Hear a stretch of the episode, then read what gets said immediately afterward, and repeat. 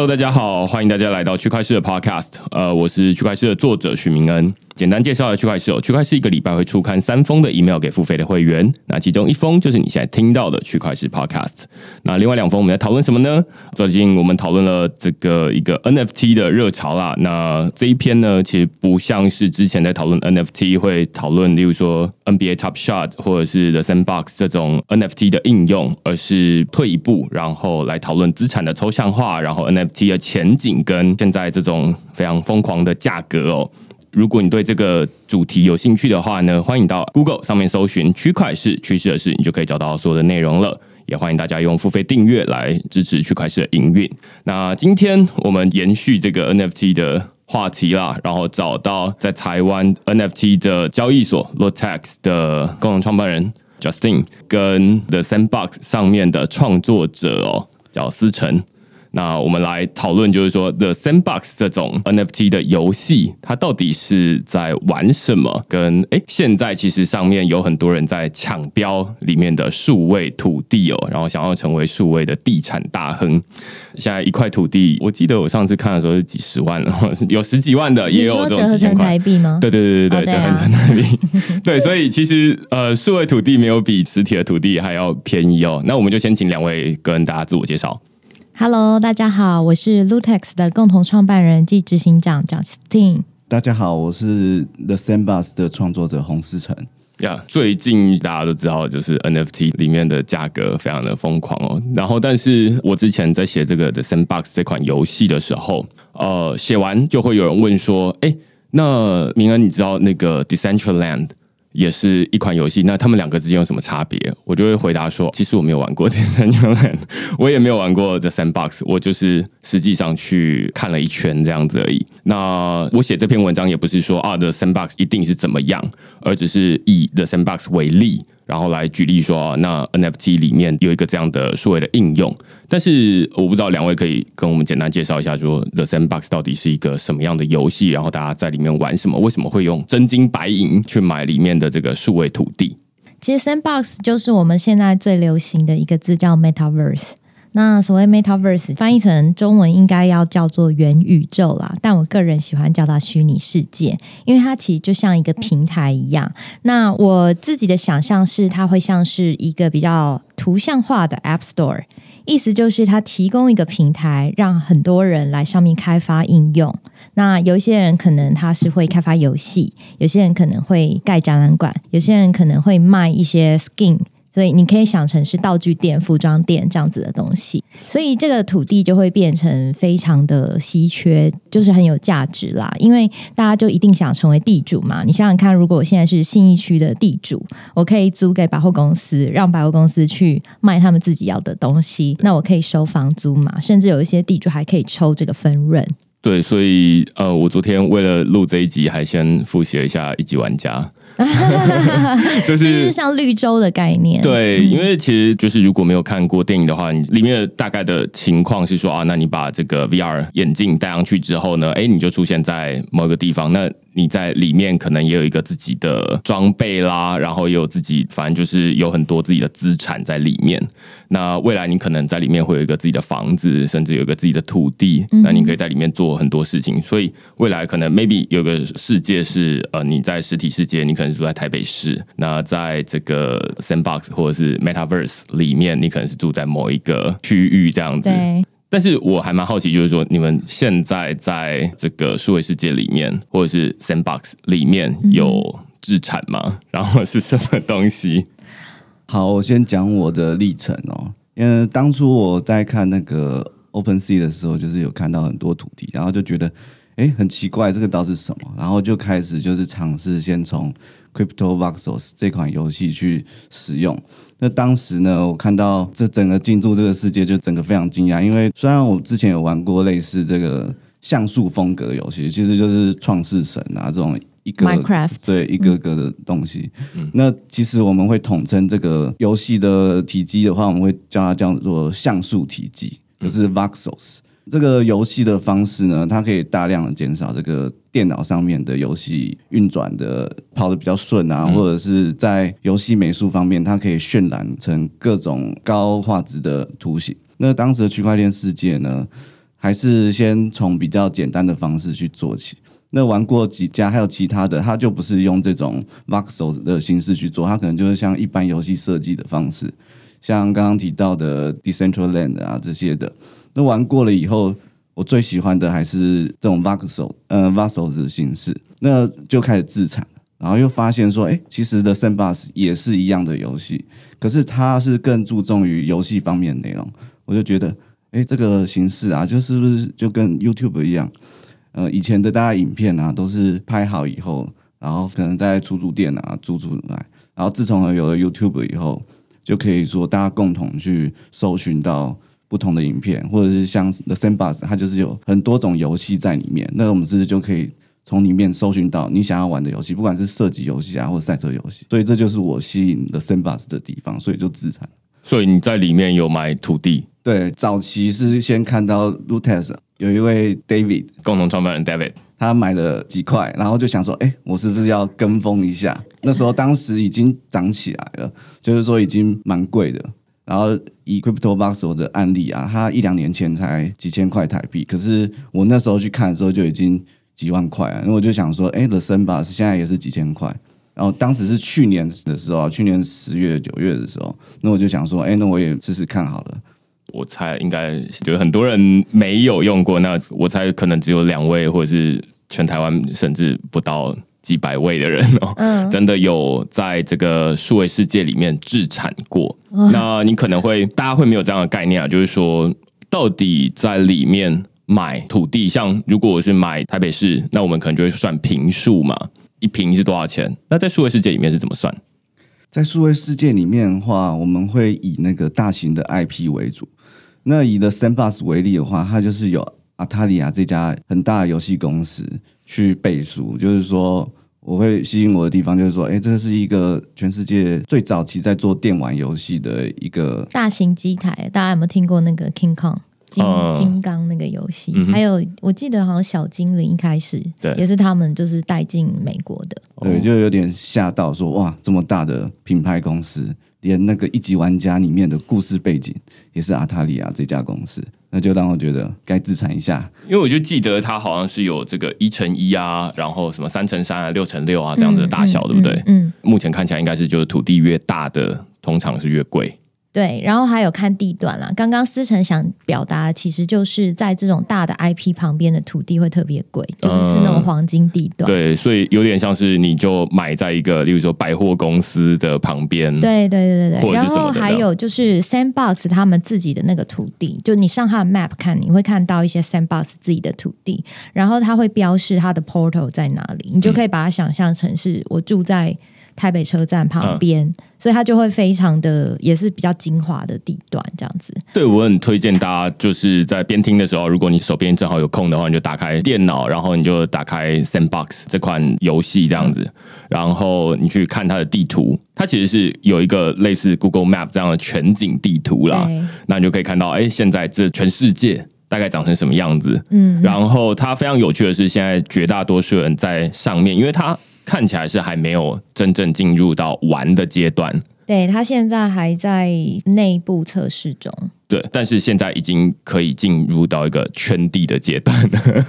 他其实已经办了好几次的这个 pre sale，就是土地预售、土地拍卖会。其实不是拍卖，是预售。预售对，就是只有在 pre sale 的时候它是预售，而且它之前都还可以用以太币来买，然后它后面两次开始开放可以用它的 n 币买。OK，所以这其实还是有点复杂，越来越复杂了。就是一个数位的世界里面，然后有很多不同的土地。对，那土地有大有小，有一乘一，有三乘三，有的六乘六。那目前最小单位是一乘一嘛？是。然后本来是可以用以太币买，但是现在好像统一规定，大家都只能用这个 sand 币买，这样子就是那个沙子的 sand。嗯。那接下来就是说，哎，你买在哪里就很重要，因为你附近有没有一个很知名的 IP。或者是有没有很知名的企业？例如说，我看到好像币安有好几个土地在那边。嗯，因为它总共土地大概有十六万多块吧，然后币安圈了四千多。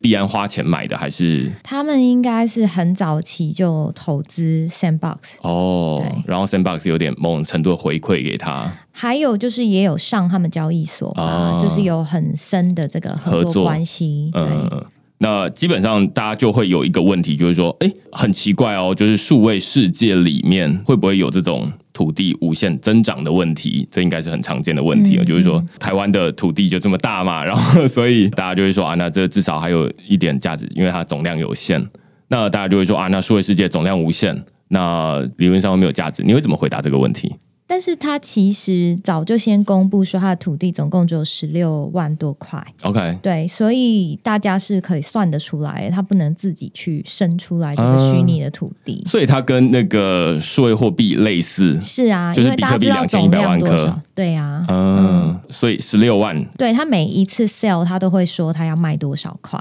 然后，因为你刚刚会误会说是公开的拍卖，是因为它从 public sale 就是公开开始卖土地，才有这个拍卖的机制加进去。所以它其实从一开始这个土地是 pre sell。就是它创出来之后，嗯那它有几个阶段 pre sale 呃，我记得我们参与到四点一到四点三都有买，好像有，嗯、我们那时候参与的时候第四波吧，它从第一波开始慢慢的越扩张越大，然后现在已经变成就是卖到百分之四十左右吧。对对对，百分之四十。然后我也可以说一下价格参考，我记得好像四点一的时候，我们买了一块一乘一的土地，因为那时候很傻，也不晓得嗯这到底会不会红。那只是因为我个人喜欢游戏，嗯然后觉得 Sandbox 好像做的不错，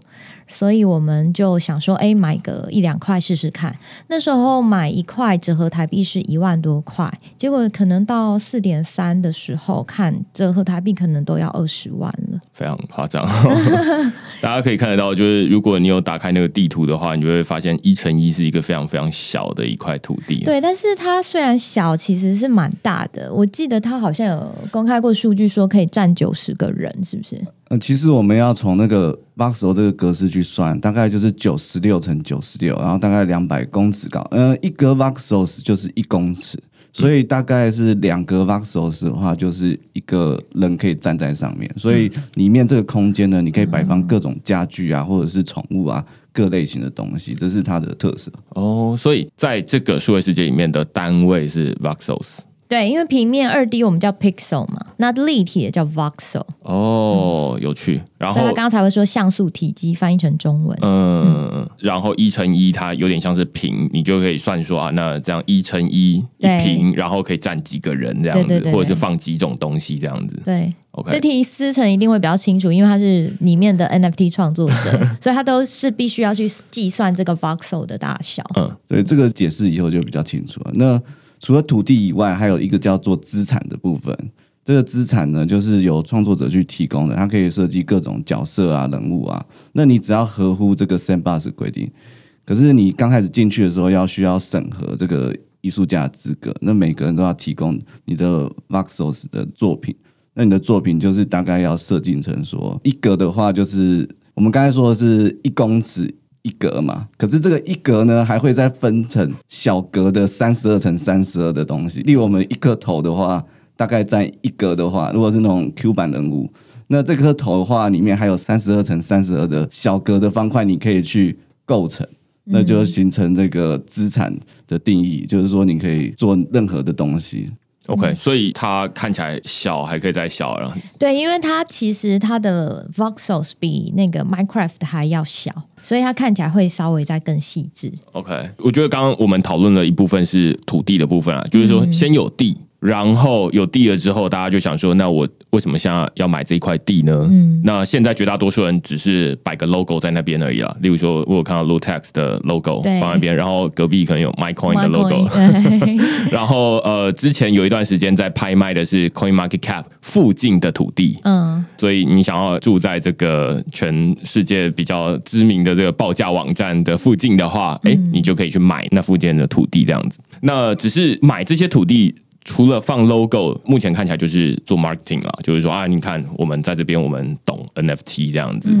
除了这个之外，看起来就是还会有像思成这样的创作者就是他提供了一个空间出来，但是里面的物件不像是游戏，就是公司它就已经设计好了，就是说啊，那大家就是有三种人物可以挑选，或者是有这些物品可以使用，而是它开放创作者进来，你可以自己设计自己的数位物品，是不是？对，那这个数位物品的话，就是现在很流行的艺术品的 NFT，你就想象成我们现在看到的艺术品的 NFT 都是图片档啊，或是影片档。那我们现在多了一个档案叫做 Voxel，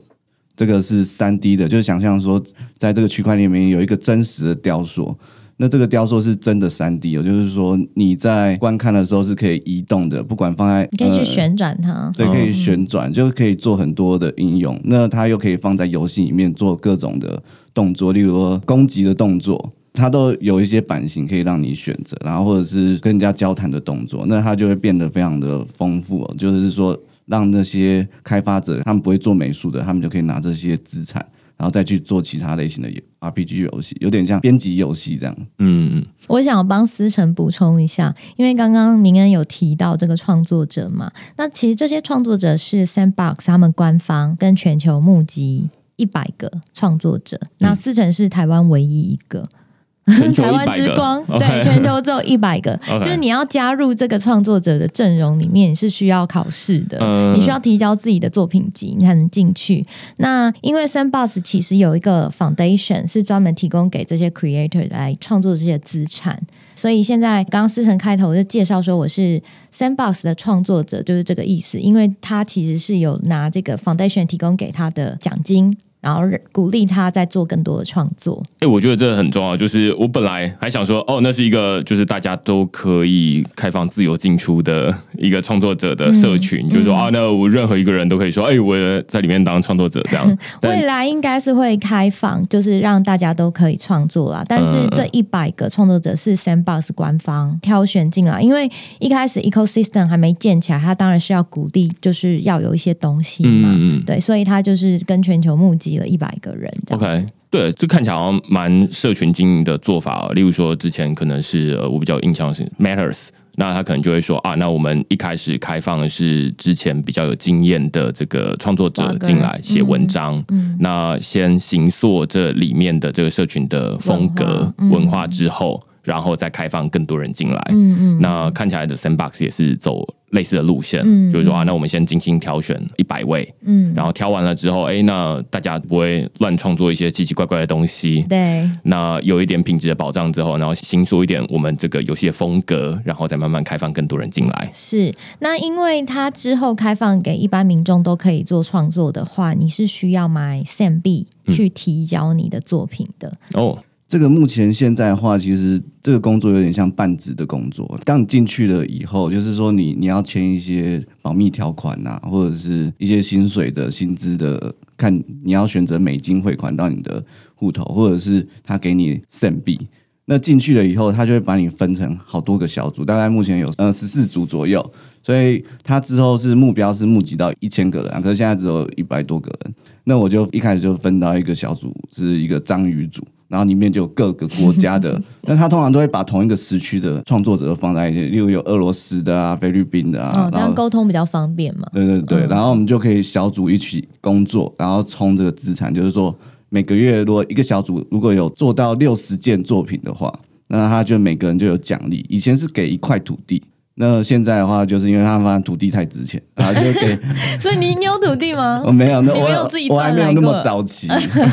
那我是后来进去的话，就是拿一千 cent，还要再加上你的资产哦，就是说看你的物件的卖掉的程度。还还没有讲到卖啦，就是说我不知道它之后的市场是怎么运作，可是他就会先给创作者说，你做这个东西还是要有工费。就有点像水电工这样，然后做小东西的话，可能就几十块美金。啊，如果是做那种机器人呐，或者是大型的船的话，就可以拿一百块美金啊。就是他有这样去做，看你的复杂程度。哦，所以看起来这是一个，你刚刚有说这是一个有点像是兼职工作，或者是总之会有一些签他约啊等正职是等。艺术家了，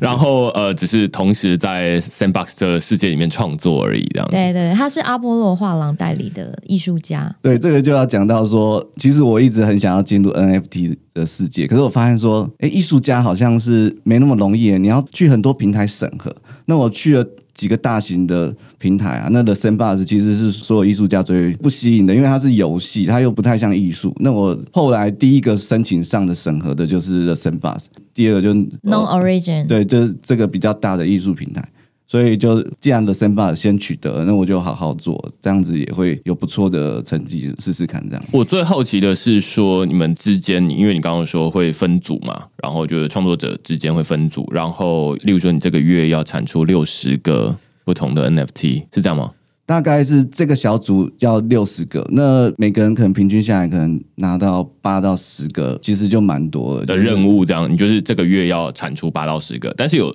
特别什么条件，就是说，哎，你就是要往某一种类型。哦，对，他每一个月都会有一个主题，就是说他们可能今天缺了一某一个主题，例如说丛林的主题，那他就希望大家资产就尽量去做某一些丛林的动物啊，就是说看他们遇到什么样的游戏公司，或者是现在游戏可能需要什么，那就集体大家一起去做。那当然，他们内部也有自己比较专业的团队，就是可能在关注那种，像我们最近有推出一个十二生肖系列，他就跟币安合作，要推广说鼠牛虎兔龙蛇马羊猴鸡狗猪的各个的人物角色，这个方面就是由他们 Sandbox 他们主要的人员。那我们像我们就是可能会有点像外包团体，就是拿到可能比较次要的东西。OK，看起来是说至少上面是有一个主导的方向，就是说啊，那我们现在缺什么，把工作分下去。那但是他会细致到要求你说，哎，比如说你就是产生出狮子，然后狮子要长成什么样子，还是不会？他其实不太会干涉创作者的内容，就是说一个动物主题，你要提交跟组长讨论说你要做什么样的图片，你先给他看一下，他觉得 OK 的话，你就开始去制作。那他会要求的部分就是说。这个动画里面，其实我不是电脑动画出身，可是我以前有碰过一些 ZBrush 啊，或者是一些三 D 的软体，它就会讲求说，游戏里面它可能会物件跟物件碰撞之间可能会形成一些 bug，就是有一些闪现的图案，它就会特别去要求说，你一定要把这个物件去移位啊，这些比较细致的部分，避免到时候玩家他买到这个资产的时候，可能会有一些错误存在。所以要说你是 The Sandbox 的员工，好像也不太像；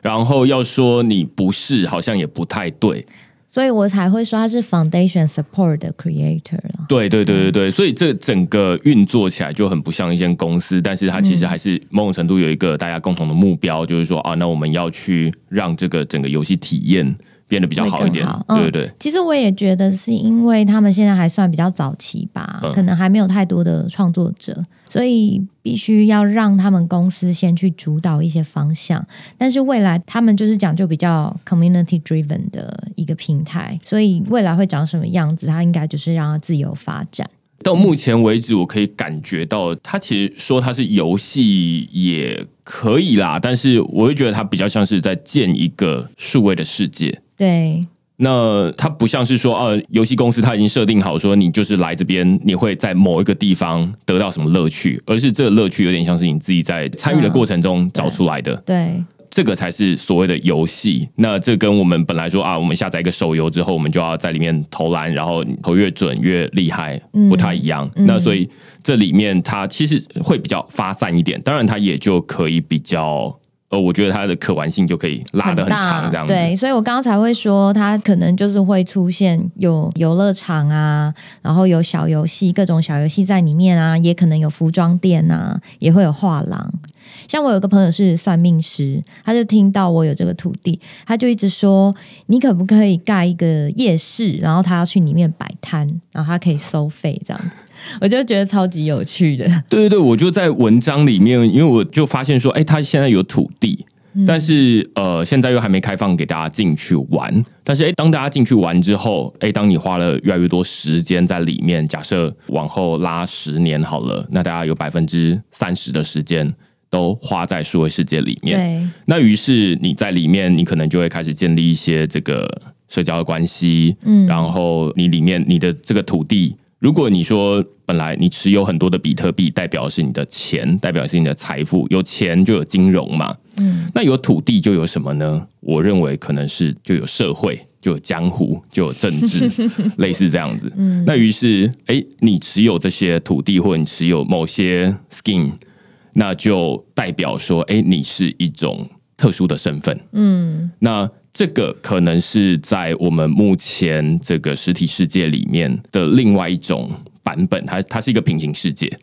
它是平行世界啊！我每次都爱开玩笑跟人家讲说，哎呀，我们虽然在真实世界是很鲁的，买不起房子，但是我们在 Sandbox 有几块地还可以啦。对对对，这跟那个一级玩家，我昨天在看，然后就是那个主角，他在现实世界，他可能就是住在一个比较不怎么样的一个货柜屋附近。对，但是他在绿洲里面是一个大家都中第一名的。对对对，大家都觉得哦哇，他是一个超级有名的人，然后抢着跟他拍照的人。对那这就是一个非常实体跟数位的对比。当然，现在也有这种类似的，可能以前啦，或者现在也是，就是说你在现实世界，你的这个新台币可能没有很多，但是你满满的比特币这样子。嗯那以前大家会觉得说，哇，你是这是一个很不一样。当然，现在已经越来越一致了，就是你的比特币越多，等于你的新不过台币越多。这这种状况，其实，在游戏世界就常发生啊。嗯就是大家会最崇拜都是某某工会的会长，或者是那种手杀拿到最多的这嗯种玩家，大家都是会很崇拜。对对对，嗯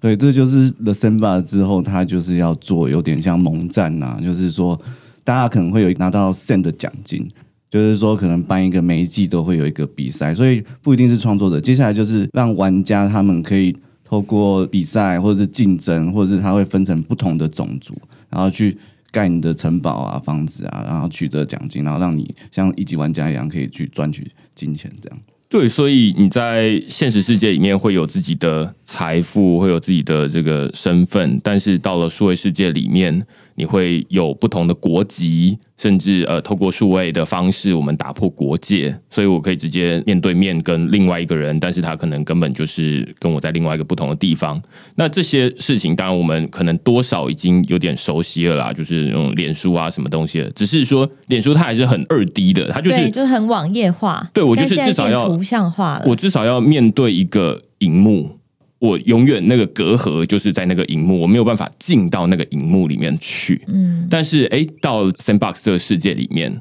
刚刚思成说，哎，每一个物件它其实都可以三 D 这样子转，而且未来如果搭配这个 VR 眼镜的话，你就是可以直接进去到这个里面。进去到这里面，那你当然可以三百六十度的转。当然一开始可能还未必是多么的精细啊，就是说哦哇，那看着对方的肤质很漂亮啊，或者是什么的，可能没有那么厉害。它可能还是那种非常 pixel pixel 的 voxel 的方式在呈现。嗯，对，它应该还有一点像魔兽世界的设定啊，就是说一开始你可以选不同的种族，就是有三个种族，一个是人类啊，科学家，还有最后一个是精灵，就是自然，就是他们这三个种族呢，他们是崇尚不一样的东西。人类就是比较英雄史诗的，然后科学家的话就是比较是科技啊，或者是跟区块链有关之类的物品。第三个就是妖精，就是以大自然崇尚跟动物啊为家的一个故事，所以进去以后，你其实就是分种族，然后就有点像以前宝可梦他们会分三个种族，然后你就互相竞争，然后去赚取这个 send 币。所以这其实就是说，游戏里面还是会有一些大的游戏设定。对，它有一个 The Sandbox 的主轴，然后那其他如果有一些像有一些恐怖游戏公司啊，父爱，反正就有一个在 PlayStation 有上的一个游戏公司，他们就可能在 The Sandbox 旁边的地，他们也盖了一个自己的游戏，所以你随时都可以穿梭在这个游戏里面。你想要玩，呃，突然跳到现代，有时候又跳到古代，所以你就是也可以玩很多。对，所以这就是非常，至少在我脑中里面已经很明显了。你就是直接进到一个数位世界里面。那现在大家都是到处都是荒地，那未来你可以在里面盖百货公司，百货公司里面当然还可以会有商店。所以你进到一个建筑里面，还会再有另外一个。那你在甚至你在 VR 里面在玩 VR，可能在里面就已经不需要 VR 了啦，就是因为数位已经可以做到很多实体做不到的事情。嗯，那你本来在现实世界不会后空翻，但是你在里面，哎，这已经打破你的物理限制了。你的肌肉没有那么强，没关系，反正就是在里面你就可以做得到这件事情。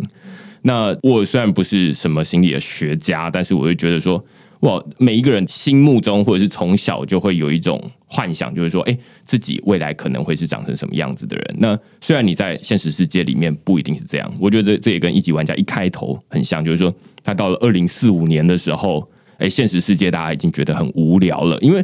他缺乏一些想象力，或者是你被一些物理的限制、地理的限制，或者是你的肌肉的限制制约住。那于是你没有办法做很多你想象中可以做到的事情。我想要飞，对，但是哦，就是人类进步比较慢这样子。对啊，所以第一款就是这样子的虚拟世界游戏叫做 Second Life。我想它大概就是为什么会这样取名的原因吧。嗯，就是你可以拥有你的第二人生。对，嗯，对。然后我觉得这跟呃，如果例如说让我爸妈来玩，那就会更有趣。就是他们会觉得说，哎，我现在已经老了。然后比较不方便做什么样的移动，嗯，哎，但是到数位世界里面，你可以是非常灵活的年轻人，对对，然后你甚至可以重新开始建一个自己的商店，然后做自己的生意，对啊，那这都是可以让你的未来或者是你的未来生活变得非常有趣，对对对对，他现在最厉害的就是说。其实，The Sandbox 这家公司呢，它不是单纯卖游戏，它是卖 IP。像他们最近就是跟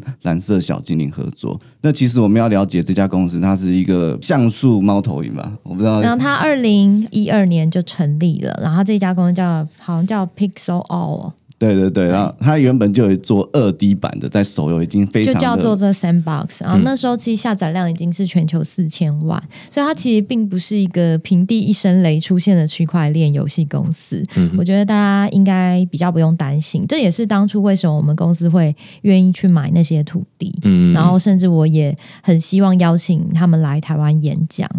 所以这个也回到一个问题，我在文章里面稍微有讨论一点了，就是说大家现在最担心的，或者说这些数位地产大亨们最担心的，可能是说，呃，如果未来大家不是把数位世界的这个生活移到 Sandbox 里面，而是移到另外一个地方，或者是根本就没有进来。那当然，这里面就不是大家的这个共同认知，不是大家的共识。对，那当然也就不会花很多钱在这里面。那当然，现在花十万的人，可能那时候就会慢慢的变少这样子。嗯，对。但是反过来说，哎，如果你也看好未来大家的生活越来越数位化，那也有可能是慢慢的移到 Sandbox 这个里面来。这当然只是一个其中的例子而已。那它就会可能是里面的资产会越来越丰富。因为现在有呃一百位的创作家在做这件事情，那你当然也可以去买。刚刚其实没有提到，就是说你创作出来之后，其实会有人呃花 Sam 币去买嘛，或者是他可以用其他的虚拟货币买吗？也可以，就是说你可以在设定说你在二级市场的时候，你想要什么币都可以。嗯，现在目前主要嗯 Sam 币已经做起来，然后大家就。好像比较喜欢这个 Sam B。OK，然后接下来我在文章里面有提到，就是说，其实这跟去中心化金融可以有一些整合啦。嗯，就来说，现在大家都很熟悉的，就是说啊，我要拿这个房子去抵押，然后借款这个房贷嘛。嗯，那在这个数位世界里面，其实理论上应该也可以，因为你有一个数位的土地，然后你也可以拿去跟这个去中心化金融抵押，然后借出钱来。那只是现在。我们在这个去中心化金融里面抵押的是以太币，抵押的是呃什么代或者是 USDT 等等的不同的这种加密货币。那现在你也可以呃，未来你就是有点像这个，本来你可能要抵押是黄金啊，抵押是美金啊等等的，然后再去借钱。那但是未来你也可以有很多不同的资产。我记得之前有看到这个银行，你也可以接受这种手机，你拿去给他抵押，然后你可以借钱。所以这是未来会有越来越多的资产你都可以抵押，然后变成这个钱的。对。那于是这个世界里面就有两个很基本的元素，一个是土地，一个是货币。嗯哼。然后有土地有货币之后，自然就会开始产生一些金融活动。对。那就缺人进来参与嘛。那只是目前这个 Sandbox 这个游戏里面还没有开放就是真人进来，就是说对，因为它玩它的平台还没开放嘛，但是他其实现在已经有一些 DeFi 的东西了，像嗯我们现在就拿我们的土地就是质押在上面，然后我们再挖 Sam 币。哦，真的 对，所以你刚刚讲的是已经发生了。OK OK，那非常有趣哦，因为这个事情我们本来是想说，哎，这是可能是接下来会发生的事情，但是它其实已经发已经生了。发生了。那它未来你觉得它还会有什么样的？我觉得其实啊，嗯、大家每次听到区块链任何金融活动，都会觉得好像很高冷，但其实你就是用真实世界有发生过什么事情，它在虚拟世界就会再发生一次。对，它是一种真实世界的映映射，射，对啊，嗯然后你就比较能够理解说，哎，在这里面到底为什么会这样子？只是说大家一直还不能够接受的，我觉得很多人不能接受的，就是说它就是一个数位的东西，它就是可以复制。但是呃，我在文章里面花比较多时间在解释这件事情啊，就是说。你从实体到数位，当然现在大家已经比较能够接受数位的资产了，就是、呃，例如说大家的薪水都是用这个银行转账的，只是大家还不太能够接受那种纯数位的资资产，对，就是大家会觉得说银行转账我随时都可以换成现金，那我拿着比较安心。嗯，但是这种纯数位的，例如说比特币，就是大家就会问说，它有没有一个实体的东西可以让我换？那其实是没有的。那到了这个土地，其实也是一样，就是说，如果我你告诉我说，哎，在这个政府里面有一个我的土地的记录，那这是一个数位的，嗯，那你最后代表是那一块土地。嗯那如果到纯数位世界，你当然也有一个这样的记录，但是你代表是一个数位的土地。对，那其实我会觉得，现在大家都会觉得说啊，数位比这个实体还没有价值。但是这就是一个有点 奇怪的情况，就是说你在雅虎的奇摩首页那边，它是一个数位的版位，跟你在一个屏东的一个农地没有人去的农地，然后你挂一个广告版位，那其实是哪一个比较有价值？大家应该是比较清楚。是，对啊，所以到了这个数位世界跟实体世界，它其实虽然说大家比较能够接受实体世界，它总是会以比较看得见摸得着，嗯，但是大家的生活其实是慢慢从实体过渡到数位。时间是越来越长了。对，那花的时间越来越长的时候，你的注意力往哪里走，你的钱可能就会往哪里放。是啊，对啊，那我觉得这就是一个蛮有趣的情况，只是说现在还开放到这个创作者还在为这个世界增加更多的资产的过程，对不对？嗯，对，像现在我们最近就是关注一个 Sandbox 的龙，就有六只龙，嗯，就是有火龙啊、冰龙啊，然后骷头龙什么的之类的。连那个都涨价了。，对，然后它限量就是全世界两百只，可是实际持有的就一百个人，因为有人可能拿两三只很多只。那这里面就有流动性存在，里面你可以在二级市场可以看到它的交易记录啊、平台，所以就算今天的 Sandbox 它没有游戏，可是光这个资产就已经是很可怕的一个流量了。对，所以刚刚前面我还有提到，就是说它这个数位的东西，大家总是会觉得说它容易复制，但是现在诶，在整合这个结合区块链，大家常常在说啊，它不可篡改，然后不容易复制嘛。那你要复制这个东西，你要复制一只龙的成本，其实是比你要复制一个黄金的成本还要来的高很多。对，就是你很难逆转大自然。那这个数位世界里面的大自然就是区块链。嗯，对，那它让你很难做到这件事情。于是我们说，区块链它其实是最后是隐身在这些我们真正在使用的数位金融跟呃数位世界的后面。你不会真的碰到这些区块链的东西，但是这些东西它之所以没有办法复制或没有办法篡改，是来自于区块链的帮忙。这样子，我只是好奇，就是为什么你会突然对虚拟土地有兴趣？因为我是之前看到了一个去中央接待服务叫做阿伟。那阿伟他们在做一件事情，就是把实体的土地数位化，就是让它变成一个土地的代币了。哦，然后再让他，例如说可以分租啦，然后可以收这个租金，这是一个讲了好几年的东西了。对啊，这合法吗？对，那我不知道他在哪一个国家，他在尝试这件事情，哦然后他们在想说啊，那可以让这个代币放在他们的阿伟这个去中央接待平台里面，嗯可以当成抵押物，然后可以借出这个 USDC、USDT 这种稳定币这样子。那我就在想说，哇，哦这个很有趣。那突然就又看到，就是说，哎，那 Sandbox，因为我其实有一张题目的列表，嗯，然后又回到这个题目的列表，某一天在找题目的时候，突然看到说，哎，那 Sandbox 它其实就是一个数位土地，那差别只是在于。呃没有一个实体的东西去 back。对对对，阿伟他做的事情是一个实体的东西数位化的代币。那 Sandbox 它是一个纯数位的代币。那既然我都可以接受 ETH 以太币这种纯数位的代币了，那为什么我不能接受这种纯数位的土地？对，理论上应该是可以的。那所以我就觉得这个东西是有趣的，所以我就开始写。呃，感觉好像也是正好最近 NFT 很红这样子，对对对。所以你说你说服朋友去出价标看看，他有标到吗？没有，好像十几万还二十万，然后但是最后没有标到，反正他就说价格涨得很夸张。对啊，我记得他拍卖二十四乘二十四的那个，最后得标好像是三十，对，三十万美金。就是现在开始会有人开始把钱放到这里面来哦，然后就是一个数位土地，然后觉得说，哎，这是一个现在还没有开发。的地方，然后但是未来，哎，例如说它只有十六万块这个土地嘛，嗯，那全世界要挤进来这个十六万块的土地里面，那它可能就是会非常有价值这样子。对啊，对啊。如果哎，大家过了这个土地的拍卖期，如果你还没有的话，哎，你就会变成说。你要变成去跟别人租房子，对不对？里面可怜哦，连到游戏里面都要撸。对对，它里面也有那个租给别人 房子的服务，服务就让其他游戏公司去租。对啊，所以这肯定就是现在开始先买卖嘛，然后买完了之后，他就变成为这个东区的大地主，有点类似现在这样。然后之后他就是躺着收租金就好了。真的，我突然很庆幸我们早一点。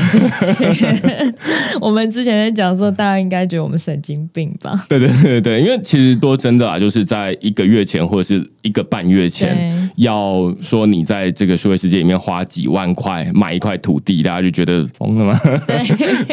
我可以，我可以理解。对啊，那但是现在，哎，越来越多人开始慢慢的理解，就是说，哎，数位世界它其实是一个物理世界的平行版本，那它在里面可以发展很多的东西，只是现在无论是游戏还没有准备好。或者是呃，你说底层的这个区块链，现在因为 Sandbox 它是建立在以太坊这个区块链上面嘛，那所以现在这个每一次的转账手续费可能都很贵，嗯，对啊，那所以哎，你在里面操作，你要完成一笔交易，这个手续费可能比你买的东西还要贵一点。现在还不晓得他们会有什么 solution，嗯，对，好像最近会有侧链吧，就是会用一个机制让它变变。呀，是所以现在看起来会有越来越多的这种新的技术解决现在应用面临的问题，要不然我们要等到以太坊二点零升级完，可能是三年五年之后，哇，那这是非常久的事情。现在所有开发者或者是玩家都觉得，那所以你叫我们这三年要干什么？所以我们也超头痛的。对啊，所以这是一个有趣的情况，或者是之前哎有这个 NBA Top Shot，他们可能是建立在 Flow 这个区块链上面，会有开始这些不同的区块链开始跳出来竞争，只是。是我们今天从这个 podcast 你就可以听得到，就是说，哎，希望大家有一种感觉啊，就是说，他们不是疯了去买这个数位的土地，花了几万块，花了几十万，而是说，哎，他们看好未来大家会花，比如说百分之一、百分之五、百分之十的时间，你可能是从假日开始把它当成是一个游戏，然后开始投入在这里面，然后进去里面跟别人玩，但是，哎。未来哪一天，像十年前或二十年前，大概没有人能够想象，现在有一个工作叫做这个脸书的社群小编。因为以前大家去玩脸书就是在玩嘛，但是现在有一个正职工作，他就很多公司他就会开出这样的职缺。那现在我们当然会觉得说啊，那 Sandbox 甚至会觉得这不入流。那但是哎，大家开始慢慢花一些时间在里面玩，玩了更多的时间之后，哎，它就会变成某一天哪一天会开一个职缺，就是在 Sandbox 里面当成我们的这个。什么什 么社群经营还是什么的，甚至你在 Sandbox 里面帮我们雇我们的商店，对对，那这就是一个很有趣的平行世界 Second Life，对啊，那只是现在讲这个，可能大家都还是会觉得说，嗯，这就是一个年轻人就会觉得说啊，这就是一个反转的机会嘛，他 Nothing to lose，对啊，对啊，那所以我就。先在里面试试看，那反正失败了也跟现在差不多。但是哎，它有机会发展成下一个大家数位世界里面的一个社交广场，嗯，那就有机会翻身这样子。OK，那就今天非常感谢 Justin，然后跟思成来跟我们讨论这一个 Sandbox 非常有趣的题目。那我其实也在慢慢的试，就是看其他的这个数位游戏，它到底还有什么有趣的地方。那如果有的话，我会再录其他的主题这样子。那如果你喜欢我们这集讨论的话呢，欢迎你在 Apple Podcast 底下给我们留言或评分。那就下个礼拜再见喽，拜拜。拜拜，拜拜。you